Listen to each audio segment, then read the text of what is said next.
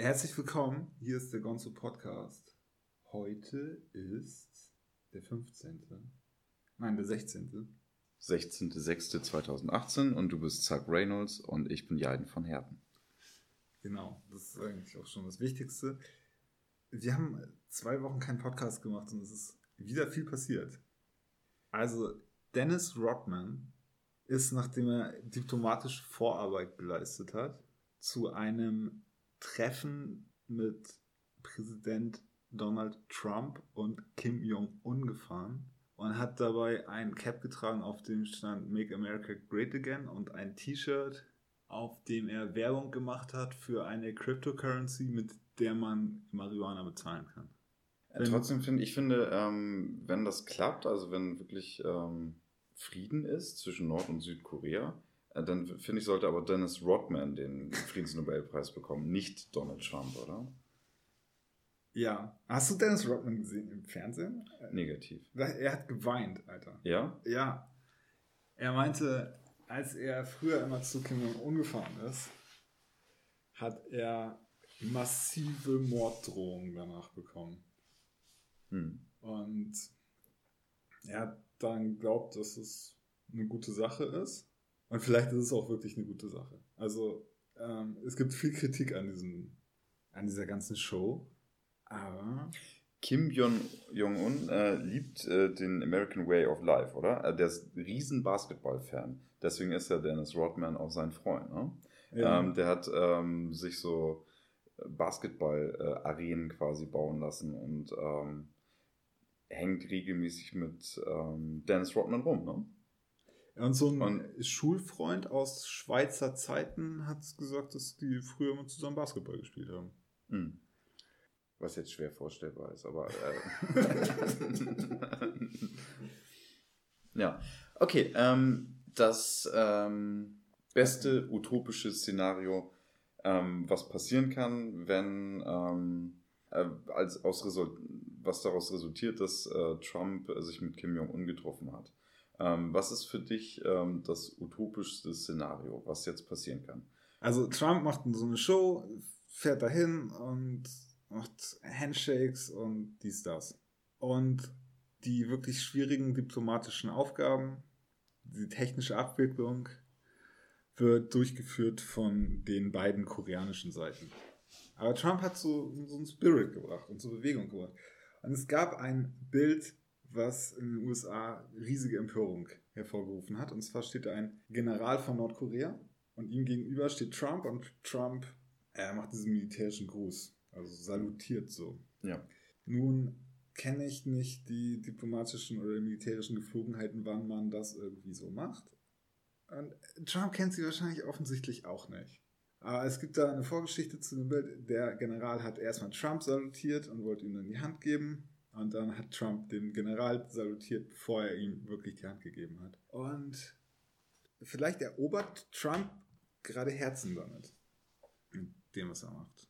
Und die utopischste äh, Vision, wie es weitergeht, ist, dass die beiden Nordkorea, äh, die beiden Koreas einen Weg finden, wie sie eine Wiedervereinigung machen. Und dann vielleicht die Kim-Familie irgendwie äh, außer Landes evakuieren vielleicht können wir auch da bleiben. Ich weiß nicht, wie Koreaner da drauf sind. Und das ist dann nur noch ein Korea. Äh, die Chance besteht, glaube ich. Äh, was grandios wäre für die, das nordkoreanische Volk. Also wirklich, das, das schlimmste Regime, glaube ich, was es gibt auf diesem Planeten.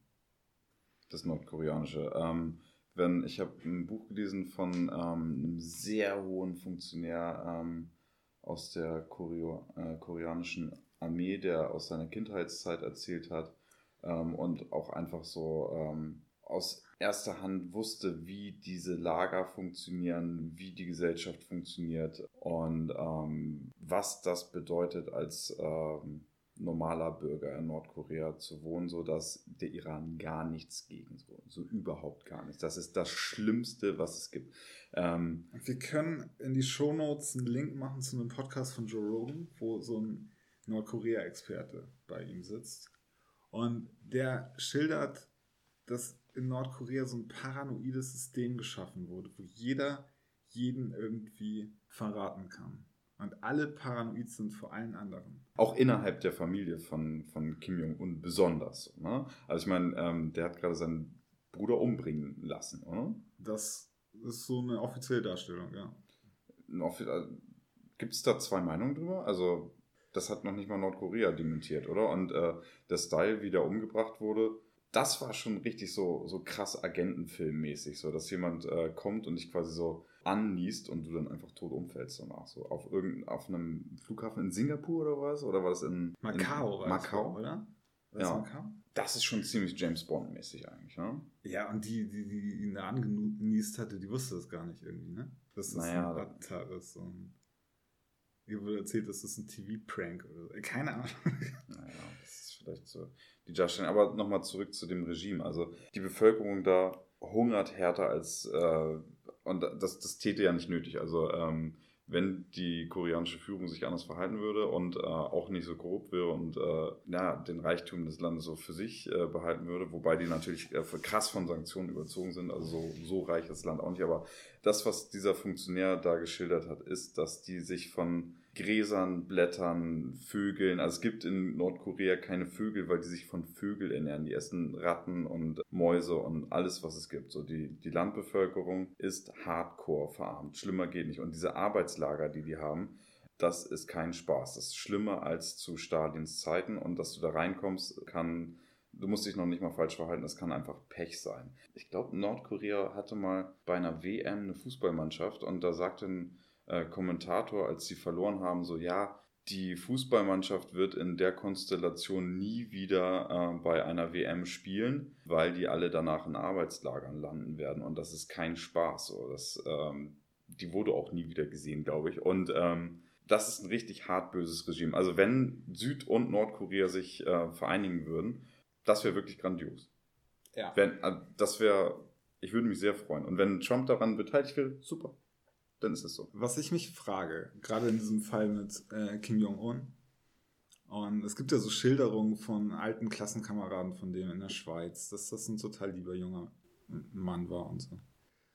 Und was ich mich frage, was kann man tun, wenn man aus einer total krassen Despotenfamilie in so einen total faschistisch, horrormäßig aufgebauten Staat kommt, wo es diese Arbeitslager gibt, diese Todeslager, diese enorme Ausbeutung der Bevölkerung, diese extreme Unfreiheit. Und wenn man das erbt auf einmal und man hat einen guten Charakter und steht auf Basketball und wird gern bei McDonalds essen und man hat da überhaupt keinen Bock, aber man erbt das. Was ist das Beste, was man tun kann dann? Ja, das beenden. Das beenden. Das System beenden. Kann es dann vielleicht sein, dass zum Beispiel China da extreme Macht hat und das mit aller das Macht künstlich am Laufen halt. verhindern will, dass du das beendest. Also ich habe so eine Verschwörungstheorie, die besagt, wenn die Amerikaner Kim Jong-un Schutz gewähren vor China, dann will der eigentlich gar nichts anderes als dieses System beenden. Ja, also die Frage ist, kann er dieses System beenden? Wenn die genau. Also erstmal so, ähm, wir haben ja gerade darüber geredet, ähm, du hast das gesagt und äh, ich bin auch der Meinung, dass es so auch das paranoideste System ist, was es gibt. Ich frage mich, was es die Intention von äh, Kim Jong-un, jetzt zu sagen, ähm, er ähm, spricht sich für eine Denuklearisierung aus, was, was ich eigentlich nicht sehe. Also die, die Papiere, die die da unterzeichnet haben, äh, das ist nichts Neues. Also das ist, ähm, das sind Sachen, die vorher auch schon mal so besprochen wurde, was auch im Prinzip, äh, es gibt keinen Zeitplan, es gibt keine, äh, keine genauen äh, Daten zu ballistischen Raketen und so weiter. Also es ist halt sehr, sehr schwammig. Es ist im Prinzip jetzt nur Trump, Trump und ähm, Kim Jong-un haben sich äh, gegenseitig eigentlich einen runtergeholt. Die Frage, wenn dieses System so paranoid ist, welche Sicherheiten soll ein amerikanischer Präsident und äh, sein Stab, Stab ist ähnlich flaggerig wie er so. Welche Sicherheiten sollen die Kim Jong-un geben dass, äh, und dem ganzen äh, Führungsstab, weil der macht das ja nicht alleine. Kim Jong-un, äh, dass er sich überhaupt, das wurde am Anfang auch ähm, total angezweifelt, dass er sich da überhaupt durchsetzen kann oder ob er nur eine Marionette ist. Wenn die so paranoid alle sind, warum sollten die dann gerade Donald Trump vertrauen, der auf den G7-Gipfel geht äh, und da ähm, Verträge unterschreibt und noch im Flugzeug wegen irgendwelchen Kleinigkeiten dann danach sagt, ach so, du gilt doch alles gar nicht. Wir können ja gleich nochmal, wenn, wenn wir fertig sind mit der utopischen Variante, können wir auch nochmal so die, die Worst-Case-Variante durchspielen. Und ich, ich, ich bin halt auch einfach, bei gewissen Sachen bin ich nicht so ein Optimist. Ähm, und ich finde, also ich mag den Satz, Optimismus ist ein Mangel an Informationen. Weil ähm, Hoffnung, ja, ähm, aber glauben tue ich daran nicht, dass, dass diese, ähm, dass das eintreten wird. Und auch zum Beispiel, ähm, Trump hat mit Kim Jong-un gesprochen und er hat, das Lustige bei Trump ist ja immer, dass er die Terminologie von seinem letzten Gesprächspartner übernimmt und die Position von seinem letzten Gesprächspartner übernimmt. So. Ähm, er sagte, er will die War Games äh, beenden, so ähm, zusammen mit den ähm, Südkoreanern. Das heißt, er möchte nicht Militärübungen, die angebracht sind, weil die, die befinden sich offiziell finden die sich befinden die sich seit dem Koreakrieg immer noch. Der Koreakrieg ist nicht vorbei. Doch, doch, das haben die neulich gemacht. Da, das haben die jetzt gerade gemacht, aber die, die stehen sich da mit äh, Waffen gegenüber, so ne? Und das ähm, mit riesigen Armeen. Und vielleicht muss man auch mal sagen, wie krass dieser Koreakrieg war. Richtig krass, ja. Richtig ja. Cool. Die Amis, haben die, einen, die Amis haben einen General gefeuert, der da gerade so, der, der, war der führende Militär. Die haben den während des Krieges gefeuert, kurz bevor der 37 Atombomben auf das chinesisch-nordkoreanische Grenzgebiet ablegen konnte, um, äh, um so ein Statement zu setzen für die beiden äh, Staaten. Und es sind unglaublich viele Menschen gestorben. Die Amerikaner haben auch biologische Waffen eingesetzt und ähm, die Bomben, die da runtergegangen sind, wenn man das vergleicht mit den Bomben, die im Zweiten Weltkrieg auf Deutschland runtergegangen sind, war um ein Vielfaches höher. Und das war wirklich da sind, schrecklich. Ähm, die, die Zahlen müssen wir noch mal im Nachhinein checken, aber sind da 20 Millionen Menschen gestorben?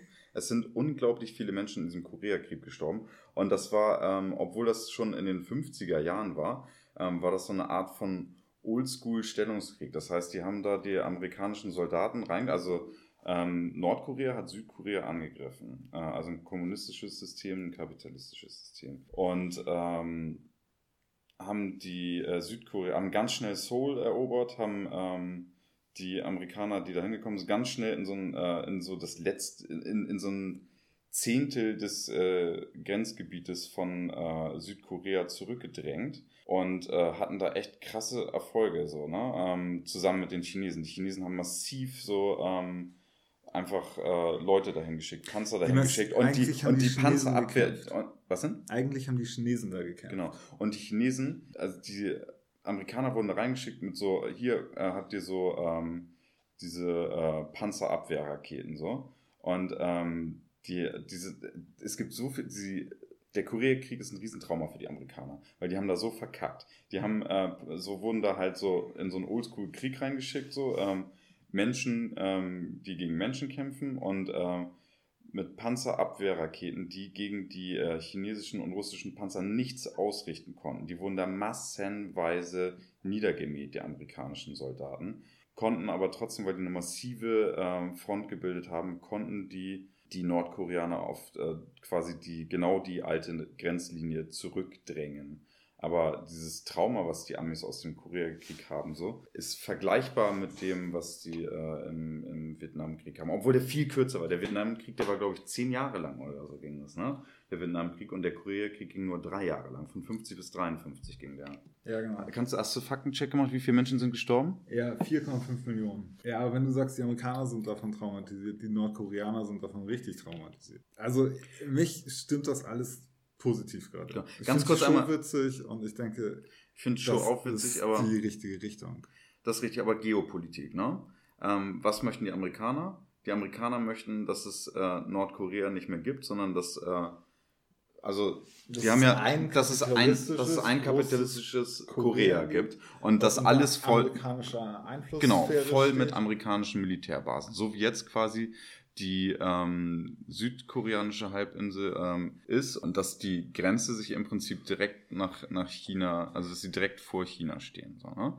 Also ähm, Nordkorea hat eine kleine Grenze zu so einem quasi schlauchförmigen Teil von Russland und eine sehr große, ähm, also die koreanische Halbinsel endet da an der Grenze zu China. Und das, was die Amerikaner seit, ich glaube, seit dem Zweiten Weltkrieg machen oder so, ist Militärbasen um China herum zu Die umzingeln die massiv, ne? Die machen so einen Ring um China. Ja. ja. Also China ist der eigentliche Feind der Amerikaner. Jetzt, wo Trump da ist, ja, weil ähm, Trump, Trump im Prinzip nur eine Handpuppe ist und Putin in, die Hand im Arsch von Trump hat und quasi durch ihn spricht. Aber ähm, ja, so genau kannst du es nicht sagen. Also ähm, ja, China ist wohl so der Endgegner, weil ähm, durch China nichts, also ich glaube, Russland könnten die Amis äh, wirtschaftlich so krass äh, einschränken, dass, ähm, dass sie nicht mithalten können. Aber China ähm, entwickelt ganz krass massiv, glaube ich, einfach so äh, künstliche Intelligenzen, alternative Waffen, Drohnen und so weiter und so fort. Und es ist einfach ein Riesenvolk, mit, äh, was hochtechnologisiert ist. Das, das ist der Unterschied. So, ne? Also bei Russland hat man immer den Eindruck, das funktioniert alle nicht und die sind alle besoffen und so. Ja. Bei Chinesen hat man den Eindruck, die haben irgendwas vor. Ja. Ähm, genau, äh, Geopolitik. Ähm, jetzt Worst-Case-Szenario. So. Äh, Krieg. Atomkrieg. Ja. Na, das, das wird nicht passieren. Das, Nein, das wird nicht passieren. Ich glaube auch so allgemein, also die Gefahr von so einem richtigen Atomkrieg ist, glaube ich, geringer denn je. Also, ähm, was ich mir vielleicht vorstellen kann als so Worst Case ist, es zeichnet sich die Lösung ab, dass die beiden Koreas wieder vereint sind. Das bedeutet, dass China und auch Russland eigentlich eine Einflusssphäre verlieren und gerade China könnte da irgendwas gegen tun. Also was ich vorhin meinte, die Chinesen haben eigentlich diesen Koreakrieg gekämpft. Äh, wenn die Chinesen diesen Koreakrieg kämpfen, dann ist es unwahrscheinlich, dass die Chinesen danach irgendwie ähm, Nordkorea Nordkorea sein lassen. Hm. Es ist eigentlich viel wahrscheinlicher, dass sie Nordkorea richtig krass kontrollieren. Und wenn sie jetzt diese Kontrolle verlieren, könnte es sein, dass es was wie einen Putsch gibt oder so. Weißt du, von, ja.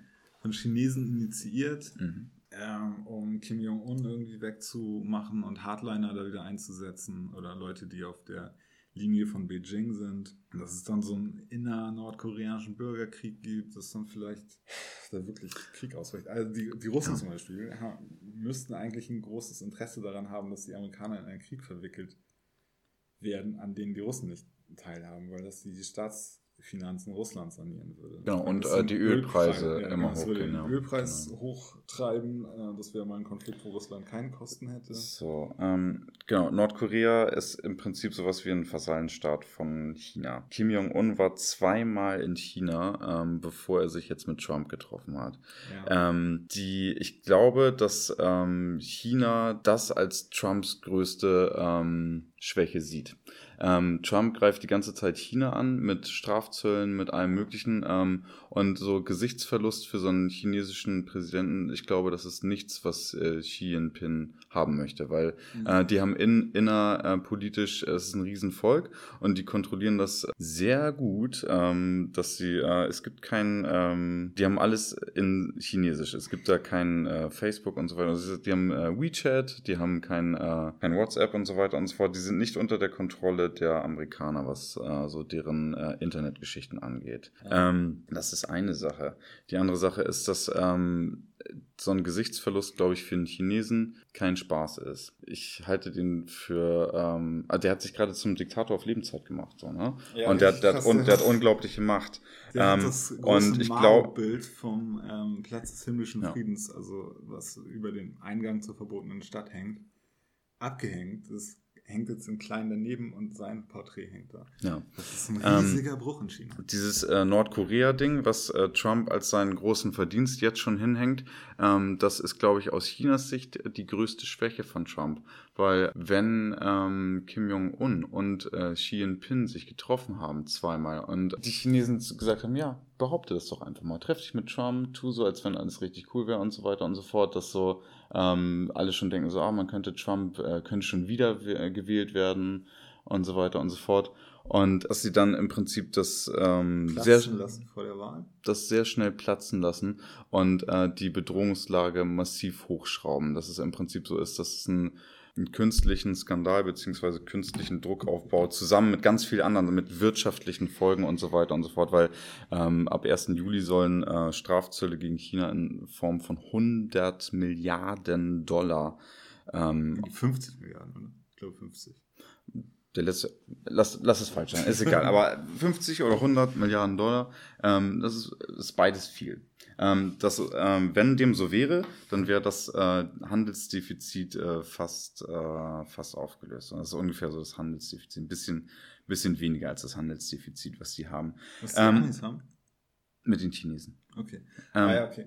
Ich glaube, dass es da keinen Frieden äh, geben wird. Ich glaube, dass das, äh, dass das ein großer Konflikt ist. Ähm, Iran ist gerade total interessant. Das ist schon länger, aber auch nicht mehr so in den äh, Medien. Die machen gerade einfach alles, was ähm, Iran außerhalb von des Irans äh, macht, machen die platt. Aber das Thema ist in den Medien auch gar nicht so groß. Groß ist das Thema gerade Nordkorea. Und das sehe ich als Trumps Achillesferse. Und damit können die ihn richtig doll ficken. Und ich glaube, das möchten die machen. Ja, glaubst du ich würde das? Ich würde das machen. Wenn ich Xi Jinping wäre, würde ich das machen und ich halte den für unglaublich schlau und sehr, sehr. Ähm, Wenn du ein Profipolitiker wärst, ja. in China oder in Russland, ja. würdest du wollen, dass ein Profipolitiker in den USA auf dem Präsidentschaftsplatz sitzt oder würdest du wollen, dass da so ein TV-Sternchen sitzt? Wenn ich Chinese oder, ähm, oder Russe, Russe wäre, meinst du? Ja. Ähm, das ist eine richtig gute Frage.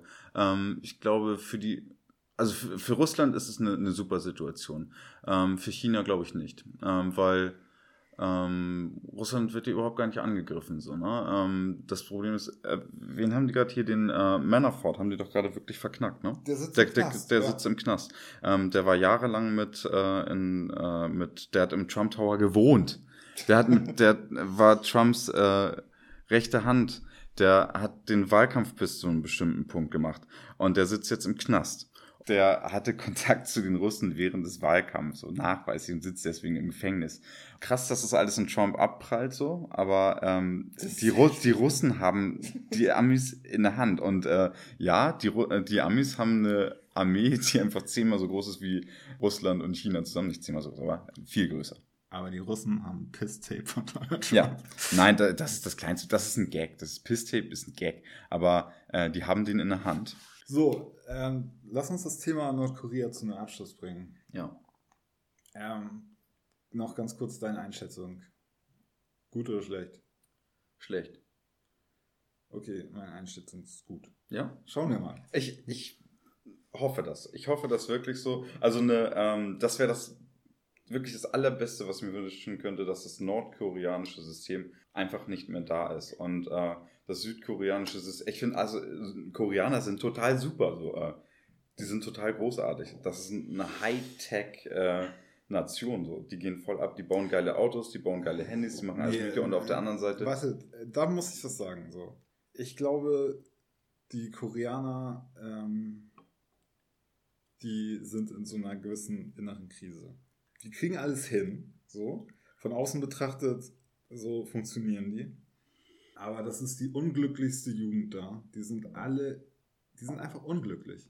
Die sind richtig unglücklich. Und die haben so ein starres, traditionelles äh, ähm, Bild, wie man sein muss, so ein Arbeitsethos und so. Extremer Leistung. Das sind Maschinen, richtige Maschinen. Das stimmt, ja, das habe ich auch mal gesehen. Gegenseitig machen. Und mhm. ja, ich glaube, die, die, Gesellschaft ist nicht so die gesündeste. Da die brauchen auch irgendwie so ein bisschen Hippie und Hedonismus. Ein Thema, über das wir auch noch sprechen wollten, war ATIP in Österreich. Das ist wie DTIP in Deutschland. Also der äh, Moscheenverband, der von der Türkei aus gesteuert wird, von dem Religionsministerium der Türkei. Die betreiben mehrere Moscheen in Österreich. Und es gab da in der letzten Vergangenheit ein bisschen Skandale. Also als Erdogan gerade in Afrin einmarschiert ist, sind Videos aufgetaucht, nicht nur da in Österreich, sondern auch hier in Deutschland bei DTIP-Moscheen, wo Kinder als Soldaten verkleidet wurden und irgendwelche komischen Kriegstheateraufführungen gemacht haben. Also Dinge, die nicht wirklich was mit dem Islam zu tun haben, aber sehr wohl mit so türkischem Nationalismus und türkischen ja, Soldatentum. Und Kurz, der was ist er? Bundeskanzler, ne? Bundeskanzler. Ein Bundeskanzler von Österreich hat jetzt einige der Moscheen geschlossen und die Imame ausgewiesen. Es gibt da eine Gesetzesgrundlage für. Das Kultusministerium in Österreich hat ähm, festgesetzt, dass sie ähm, nicht möchten, dass ähm, Verbände aus ähm, anderen Ländern, sprich zum Beispiel, das ist Saudi-Arabien oder Türkei, Türkei sein, das sind so, glaube ich, die, die gängigsten, Imame im Ausland ausbilden und ähm, dass die aus dem Ausland auch äh, hier weiterhin finanziert werden. Das Problem ist auch so ein bisschen, dass ähm, Erdogan beim äh, letzten Wahl, also im Prinzip eigentlich nach dem gescheiterten Putsch versucht, ähm, permanent äh, Stress macht mit Europa, ganz massiv mit äh, Österreich und auch mit Deutschland. Da sind äh, in beiden Ländern große ähm, türkische Gemeinden. Österreich ist geschichtsträchtig. Die ähm, Osmanen standen mal vor Wien. Und, Zweimal ähm, sogar. Ja, und die Rhetorik, die Erdogan an den Tag legt, ist auch immer noch so ein bisschen so ähm, osmanischer Eroberer. Nur halt jetzt in anderer Form, äh, dass er, wenn er zu seinen Leuten spricht, ist das, finde ich, auch, auch Anmaß. Also wenn ich Türke wäre, würde ich mich wirklich drüber aufregen. Was hat der zu sagen, dass äh, irgendwie, wenn ich jetzt Türke wäre, dass ich äh, ganz viel ficken soll, um mich zu vervielfältigen, um die ähm, Gesellschaft zu unterwandern. Solche Sachen hat äh, Erdogan gesagt. Das finde ich, das würde mich persönlich, wenn ich Türke wäre, würde mich das massiv beleidigen. Was hat er damit zu tun? So? Und dass das ähm, eine Religionsbehörde ist, die direkt von Erdogan beziehungsweise ähm, von der Türkei gesteuert wird und das, äh, was hier in Deutschland in den, gepredigt wird in den Moscheen oder in Österreich, dass das in der Türkei entschieden wird. So, das geht auch wirklich gar nicht. Und dieses äh, Gesetz ähm, kenne ich nur am Rande, klingt aber nicht so, so abwegig zu sagen. Ähm, wenn hier Leute zu ihrem äh, Gott beten möchten, was äh, jeder respektiert, es gibt äh, Religionsfreiheit sowohl in ähm, Österreich als auch in Deutschland dann äh, muss man sich an gewisse äh, Werte hier halten, es darf keine Hasspredigten geben und ähm, ja, warum sollten das, ähm, wenn es äh, für Muslime hier ähm, gepredigt werden soll, warum sollen das dann nicht Muslime von hier auch predigen? Das heißt, äh, die Tipp schickt einfach ähm, ja aus der Türkei Prediger hierher und äh, was in den Moscheen gepredigt wird. Also das mit den Kindersoldaten da, ähm, das ist im Prinzip nur ein neuerer Fall und auch nur ähm, nur sehr symbolträchtig. Aber es geht im Prinzip darum, dass die, Poli dass die Türkei Politik macht über die Moscheen in Deutschland und in Österreich. Und das geht gar nicht so. Also das, ähm, und äh, wie diese ähm, Ausweisung, was waren 40 Imame, die ausgewiesen wurden aus, äh, aus Österreich? Die genaue Zahl weiß ich auch nicht. Sieben Moscheen, kann das sein? Sieben Moscheen, 40 Imam. Individuen, 40 Imame und das wohl in Absprache, zumindest laut deren Aussage, in äh, Absprache mit Islamverbänden in Österreich. Also es geht darum wohl, ähm, dass die äh, sich offen zu Religionsfreiheit und zu ihrer Weltoffenheit bekennen, aber keinen politischen Islam, der ähm, die Gesellschaft unterwandert wollen. So habe ich es verstanden. Und wenn dem so wäre, ähm, klingt das relativ solide, finde ich. Wie okay. findest du das? Die Grundidee, dass man nicht ausländische Behörden so einen großen Machtfaktor in seinem eigenen Land einräumt, indem man die Imame und so von da bezieht. Und die werden ja nicht nur von da bezahlt, sondern kriegen auch Steuergelder, ne? also deutsche Steuergelder, um dann gegen den deutschen Staat und gegen das deutsche Volk zu stänkern. So, ne? Entschuldigung, ja, dass ich unterbrechen das, habe. Das aber, System finde ähm, ich völlig grotesk ist das. Und es wird sich immer gefragt, warum die Integration der türkischen Gastarbeiter und nachfolgenden Generationen von Türken hier in Deutschland so schlecht geklappt hat. Ich glaube, das ist einer der Gründe. Also ich kann mir vorstellen, dass in diesen Moscheen Dinge gepredigt werden, die in die Richtung gehen, dass man sich nicht assimilieren soll, so wie Erdogan das persönlich selber gesagt hat, als er in, ich glaube, Köln gesprochen hat einmal, vor paar, mehreren Jahren. Und damit die ihn auch weiter als ihren Präsident ansehen und er, ja, genau, weil das ist für ihn ein totaler Machtfaktor. Ne? Genau, und das, hat da ähm, Machtfaktor. Ja, das ist und da hat er auch, glaube ich, recht mit. Das ist wirklich ein Machtfaktor. Wenn er ähm, über, naja, es sind drei Millionen Muslime, aber wie viel, ähm, naja, also auf jeden Fall ein großer Anteil, und der größte Anteil sind äh, türkische Einwanderer.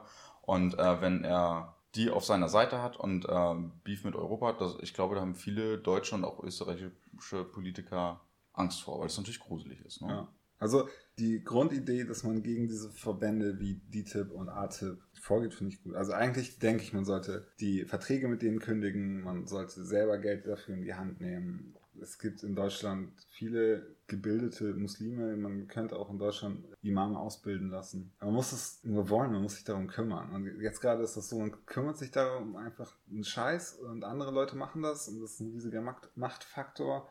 Und wir wundern uns dann über die Probleme, die dadurch entstehen.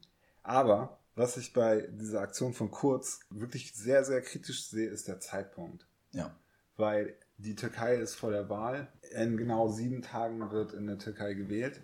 Und Erdogan braucht eigentlich Stress mit dem Ausland. Das ist immer seine.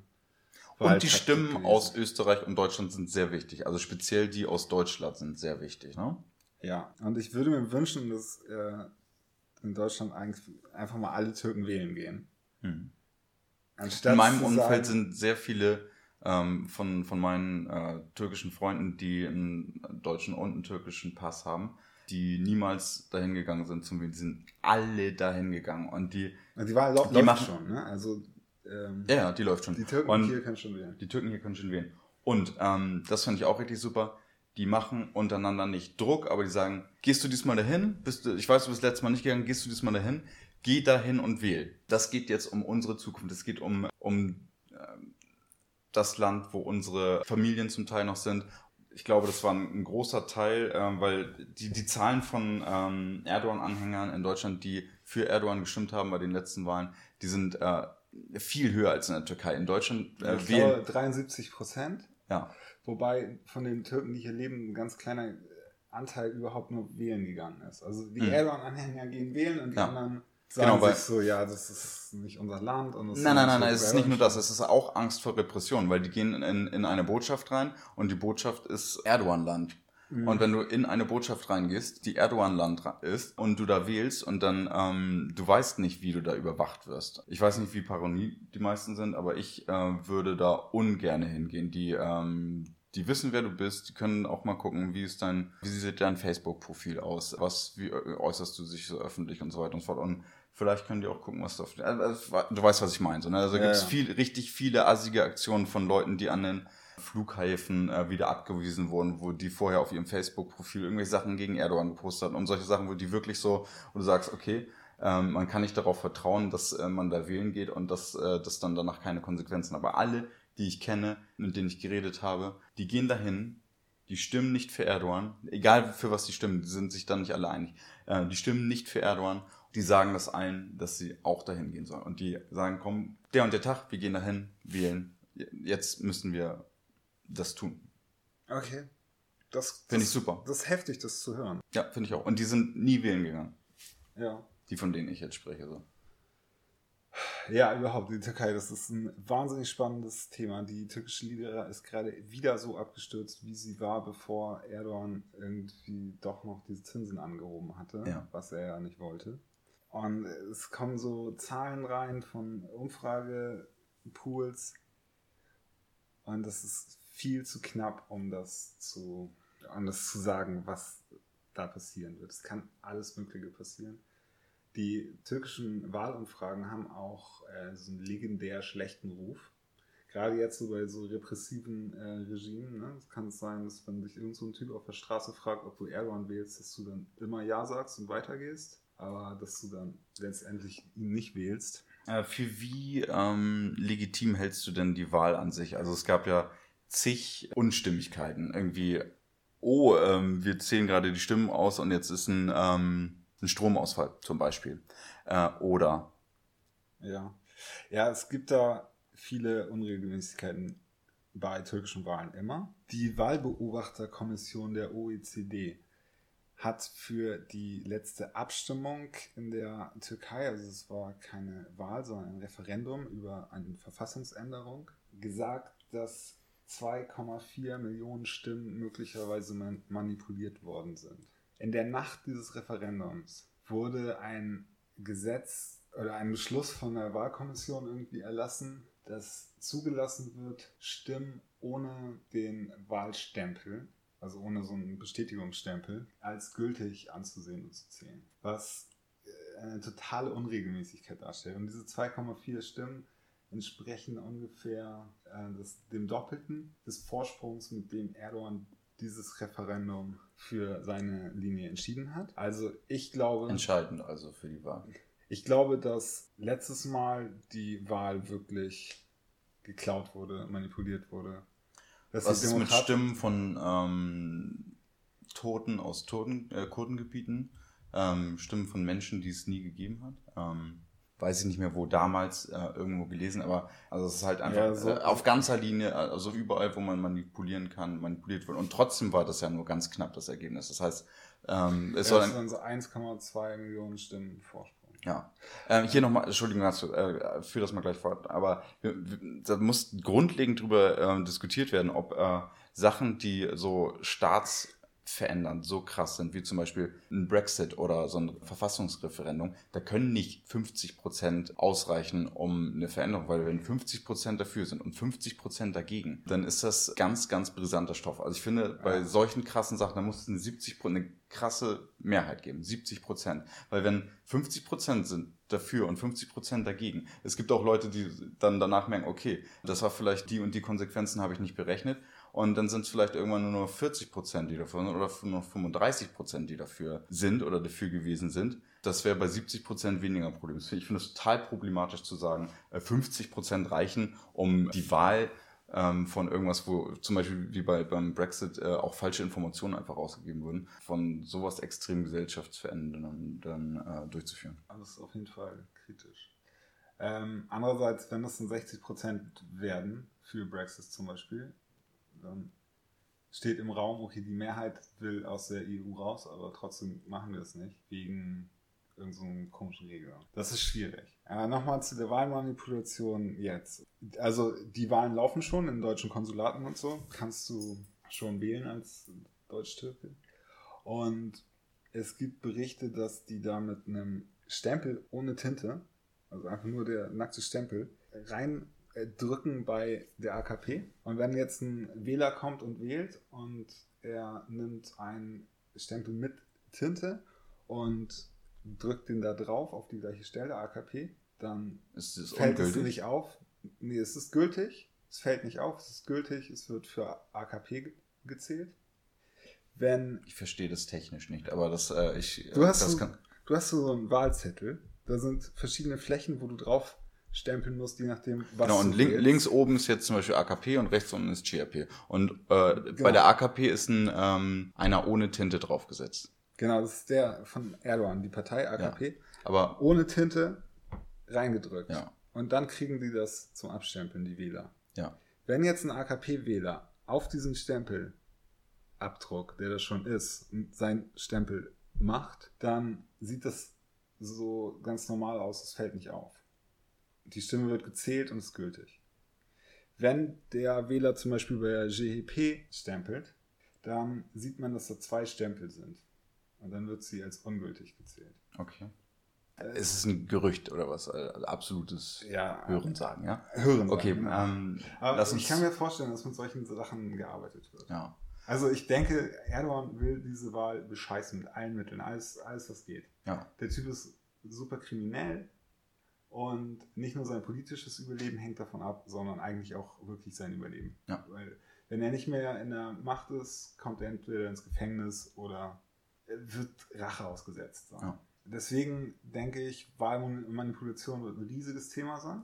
Und es gibt noch einen besonderen Modi dieser Wahl, und zwar die Präsidentschaftswahl. Da muss man in der ersten Runde über 50 Prozent erreichen. Und das ist parallel eine ähm, Parlamentswahl. Genau, die ist auch in der ersten Runde. Ja. Und Erdogan muss Präsident werden, damit sein Plan aufgeht, damit er überlebt und so. Wäre schon lustig, wenn jemand anderes jetzt Präsident wäre und dann die Verfassungsänderung auf seiner Seite hätte und äh, Sultan wäre. Ja, die anderen haben alle gesagt, dass sie es zurückdrehen werden, aber. Mhm. Okay, Entschuldigung, ich wollte dich nicht unterbrechen. Erzähl weiter. Ähm, dadurch, dass Erdogan bei der zweiten Runde, bei der Stichwahl, weiß, wie die Wähler bei der ersten Runde abgestimmt haben, kann er sich genau ausrechnen, wie stark er manipulieren muss bei der zweiten Runde. Okay. Also, das ist ein riesiges Problem und deswegen sind mehrere Szenarien denkbar. Einmal das Szenario ist denkbar, dass Erdogan diese Wahl verliert. Ja, aber äh, am äh, wahrscheinlichsten ist, im ersten Gang verliert er, im zweiten äh, Stichwahl gewinnt er und das, im Parlament verliert er die Mehrheit. Dann ja. haben wir ein Riesenproblem. Das ist, glaube ich, die, ähm, die wahrscheinlichste Variante und auch die explosivste, weil Erdogan äh, verliert und verliert im Parlament, ist kein Problem. Dann halt Erdogan Kopf ab oder was auch immer dann die Konsequenzen sind. Auf jeden Fall Erdogan weg und ein neues Parlament und ein neuer Präsident. Aber wenn Erdogan an der Macht ist und aber im Parlament keine Mehrheit hat, dann kann er das nicht ausschöpfen. Dann kann er auch sein Präsidialsystem nicht so umsetzen, wie das geplant ist. Und wir wissen alle, was letztes Mal passiert ist, als äh, er im Parlament die Mehrheit, Mehrheit verloren hat und was danach alles passiert ist. Wie schlimm dieses Land daran zugrunde gegangen ist, dass das passiert ist, weil er paranoid ist, weil er weiß, ähm, dass seine Söhne und er in so vielen Sachen verzwickt sind, dass wenn er nicht mehr Präsident ist, dann ist es nicht so, dass er irgendwo sich dann zur Ruhe setzt, sondern äh, er wird dann aus diesem Palast gerissen, diesem riesigen Palast, den er sich da gebaut hat, zusammen mit der CIA, die äh, überall reinläuft. genau, und äh, was sich seitdem verändert hat, dass Politiker, Journalisten eingesperrt werden. Der Putschversuch, keine Ahnung, ich bin, ähm, ich möchte da nicht meine Verschwörungstheorien hausen. es ist alles sehr, es ist sehr, sehr, es ist alles so ein bisschen, Partei. ja. Selahattin Demirtas ja. sitzt seitdem im Gefängnis. Erdogan hat den ja. Vorsitzenden der HDP ins Gefängnis gesteckt. Äh, Erdogan hat nach dieser Wahl erreicht, dass es Neuwahlen gibt und in der Zeit zwischen den beiden Wahlen ist in der Türkei unglaublich viel sicherheitsrelevantes Zeug passiert. Es gab Anschläge von Gruppen, die der PKK zugerechnet werden und Anschläge, die dem IS zugerechnet werden. Und es ist eine Verschwörungstheorie, aber eine, die ich für plausibel halte, dass diese Anschläge wohl False Flag Attacken sein können. Das hörte auch sehr schnell auf, ne? Das war nur ein, ein kurzes Zeitfenster, wo das so war. Genau. Und gerade die Kurden haben sehr viel Sympathie verloren und dadurch ist die äh, Wahl dann zu Erdogans Gunsten ausgegangen. Und ganz kurz nochmal zum im Gefängnis sein in der Türkei. Ja. Ähm, ich bin so ein bisschen immer noch sprachlos. Also ich Berichte, also von Amnesty International oder anderen Verbänden, die wirklich glaubhaft sind über die Zustände in den türkischen Gefängnissen. Was machen die mit Menschen, die nicht auf Erdogans Linie sind? Ähm, mit, ähm, also am schlimmsten finde ich das, was sie mit den äh, Soldaten gemacht haben. Ja. Ähm, da sind die Soldaten, die am Putsch beteiligt waren. Die Soldaten, die am Putsch beteiligt waren oder die verdächtigt wurden, weil es sind ja auch, das ist wirklich eine Hexenjagd, da wurden ja wirklich äh, da wurde einfach aufgeräumt, sag ich mal so. Und er benutzt das Wort Säuberung. Das äh, Säuberung, Säuberung hat, glaube ich, seit Hitler keiner mehr benutzt. So. Und das hat er gemacht. Und der, was die mit denen im Gefängnis, ich möchte nicht im Detail drauf rein, aber es, da geht es um Vergewaltigung mit Gegenständen von gestandenen Männern und so weiter und so fort. Sachen, die unvorstellbar sind und was äh, massenhaft und geplant und zur Erniedrigung und zur äh, Rauspressung von, ähm, von Informationen und Geständnissen und so weiter und so fort. Ganz Familien, die die da zerstört haben. Ja, ich glaube, es sind auch viele Menschen auch einfach sauer auf ihn. Ich glaube, wenn er nicht mehr dran ist, dass, ähm, dass er ein richtiges Problem hat dann. Ja, also man muss sich nur angucken, wie ähm, Erdogan freitags in eine Moschee fährt. Also wenn äh, die Fahrzeugkolonne von Erdogan irgendwo vorbeifährt, das ist unfassbar. Das sind so viele gepanzerte Autos und Hubschrauber und alles. Ähm, der Typ ist richtig paranoid.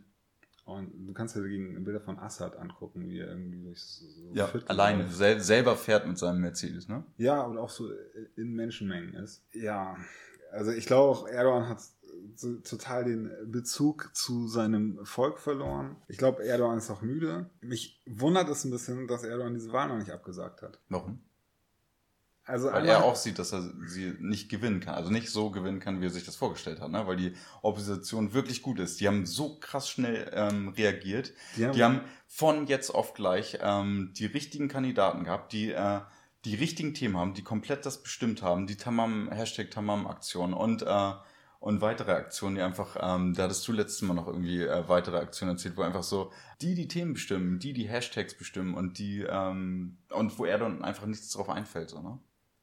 Ja, genau. Und Erdogan hatte neulich einen sehr, sehr schwarzen Tag. Da hat er ähm, Sachen erzählt, die nicht stimmen konnten. Mhm. Also viele einzelne Sachen, wo den Zuhörern sofort klar war, dass er entweder gerade bewusst lügt oder äh, seine eigene Realität nicht mehr zusammenkriegt. Mhm. Also zum Beispiel so Sachen, dass als er zur Schule gegangen ist, war die GHP alleinige Partei in der Türkei und er war in diesem Schulsystem von denen Das stimmte überhaupt nicht. Als das war, war Erdogan noch gar nicht geboren. Ich hatte vorhin über die verschiedenen Szenarien gesprochen, die vorstellbar sind. Ein weiteres Szenario, was ich mir vorstellen kann, ist, dass Erdogan die Wahl in einer Art und Weise gewinnt, dass es so sehr nach Wahlmanipulation aussieht, dass den Türken das auch nicht verborgen bleibt. Und das Gefühl dann im Volk verbreitet ist, dass sie beschissen wurden um ihre Demokratie. Und ich glaube, das wäre das Worst-Case-Szenario. Weil dann kann ich mir vorstellen, Demonstrationen, ich kann mir vorstellen, dass die dann von Polizeikräften aufgelöst werden, gewaltsam oder von so den Anhängern von Erdogan, die er die ganze Zeit bewaffnet hat in den letzten Jahren. Das, glaube ich, ist ein echt schlimmes Szenario. Aber abschließend denke ich, dass es auf jeden Fall so chaotisch weitergehen wird nach der Wahl. Mhm. Also auch wenn Erdogan gewinnt, heißt es nicht, dass er jetzt die Kontrolle über das Land hat, weil die Wirtschaft gerade so am Abschmieren ist, und in zwei Und Monaten. vielleicht, Entschuldigung, aber vielleicht ist es sogar besser, wenn er die Wahl gewinnt, dann die eigenen Konsequenzen tragen muss, wenn es wirtschaftlich weiter abgeht, weil wenn da jetzt eine neue Regierung ist, ähm, die äh, säkular ist. Ja, und die, die, das dann alles abkriegt, die ganze Scheiße. Die das dann alles abkriegt und dann abgesägt wird und dann, okay, dann mach, machen wir halt doch wieder das Islamismus-Ding so. Ähm, das ist vielleicht auch gar nicht so gut. Da hast du recht, ja. Andererseits kann eine säkulare Regierung, die sagt, okay, wir wollen jetzt wirtschaftliche Reformen machen und wir wollen äh, die Notenbank, der Notenbank freies Spiel lassen, kann wieder Vertrauen in Vertrauen auf den Märkten für die Türkei herstellen. Also, ja, es bleibt sehr spannend. In der Türkei passieren komische Sachen. Ich habe das Gefühl, dass Erdogan eine richtig bittere Klatsche kassiert. Und ich glaube nicht, dass er das kampflos räumen wird. Alles ist möglich. Ja, aber jede Konstellation ist spannend. Ja.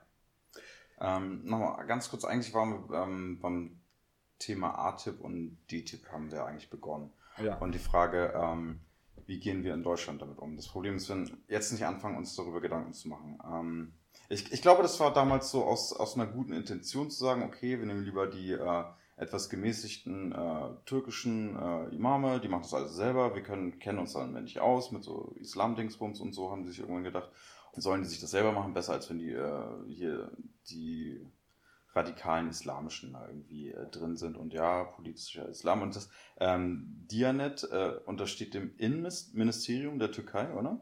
Nein, Dianet ist eine Behörde. DTIP untersteht dieser Behörde Dianet eine komplett eigene Behörde, aber Dianet äh, untersteht dem Innenministerium, glaube ich.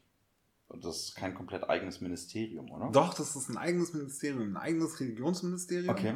Und es hat eine Webseite, wo ja. du äh, den Fragen stellen kannst zur Religion. Was, hm.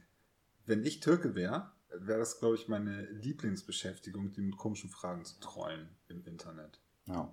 Die bilden Imame aus, nicht nur für dieses DTIP Netzwerk jetzt in Deutschland, sondern auch in der Türkei eigentlich. Also es gibt in der Türkei ein Netzwerk von Moscheen, das direkt diese Dianet untersteht. Es gibt andere Moscheen, die so frei sind, privat betrieben sozusagen. Interessanterweise ähm, sind die viel erfolgreicher in letzter Zeit. Auch ein krasser Punkt gegen Erdogan. Dass es so andere islamistische Strömungen gibt, die so AKP-fern sind.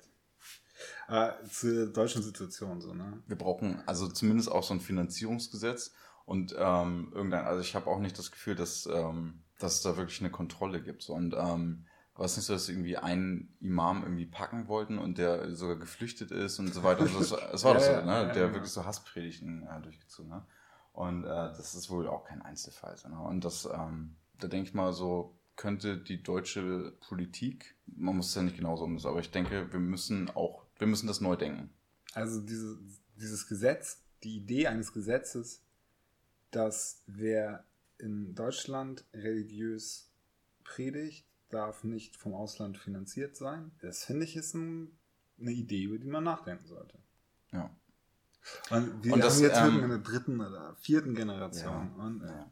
Das müssen die doch mal auf die Reihe kriegen, das selber zu machen. Und äh, zum Beispiel dieses Islamische Zentrum Hamburg, das ist ein Verein, der auch Steuergelder bekommt. Die waren jetzt am Al-Quds-Tag in Berlin und haben da so eine extrem antisemitische, anti-Israel-Demo mitgemacht. Und das, also das ist jetzt ein anderes Problem. Die sind nicht so aus dem Ausland gesteuert. Aber die Frage, wie der Staat mit organisierten Formen des Islam umgeht, das muss äh, komplett aufgeräumt werden. Ja, das auch. Und ähm, also neu, Religionsfreiheit neu ist total wichtig, damit Leute ihre äh, Religion frei ausüben können. Aber ähm, es darf nicht Deckmantel für ähm, staatsgefährdende oder gesellschaftsvergiftende Sachen geben. Das heißt, wenn ähm, da zum Beispiel ähm, Volksverhetzung oder andere Sachen stattfinden in den Moscheen, das muss kontrolliert werden und dann muss man da halt auch gucken, was man da macht. So, also ich weiß nicht, ob wie ich kenne die ganzen Fälle natürlich nicht, aber das ist natürlich heftig, 4, 40 ähm, Imame auszuweisen auf einmal. Könnte es ja auch irgendwie ein bisschen so machen, dass man sagt, okay, ähm, wir ex werden jetzt ein Exempel statuieren und sagen, ähm,